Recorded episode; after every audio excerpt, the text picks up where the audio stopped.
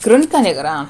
El misterioso crimen de los marqueses de Turquijo. Tercera parte.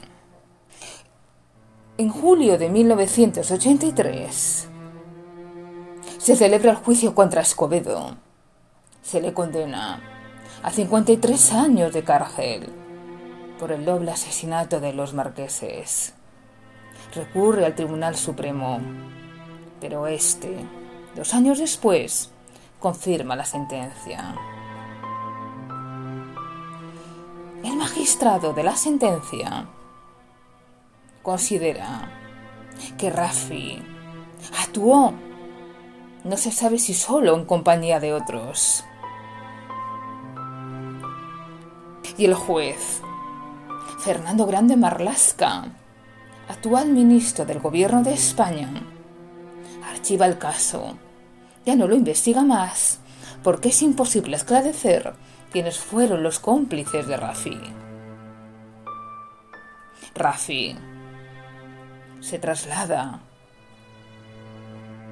por orden judicial al centro penitenciario de Dueso Santoña, donde pasa los últimos días de su vida después de que concede una entrevista al famoso periodista Jesús Quintero de Televisión Española. Después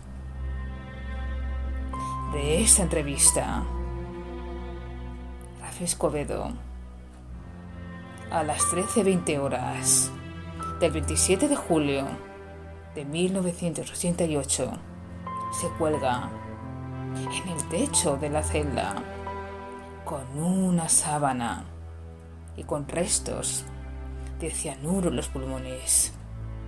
Dicen que los forenses que lo examinaron descubrieron que estaba muerto antes de haber sido ahorcado. Fue culpable, o quizá le hicieron parecer culpable, porque su amigo Anastasio se fuga, porque dice que le dejan el chalet la noche del crimen cuando habían estado juntos de copas. ¿Y por qué el administrador quema la caja fuerte de los marqueses?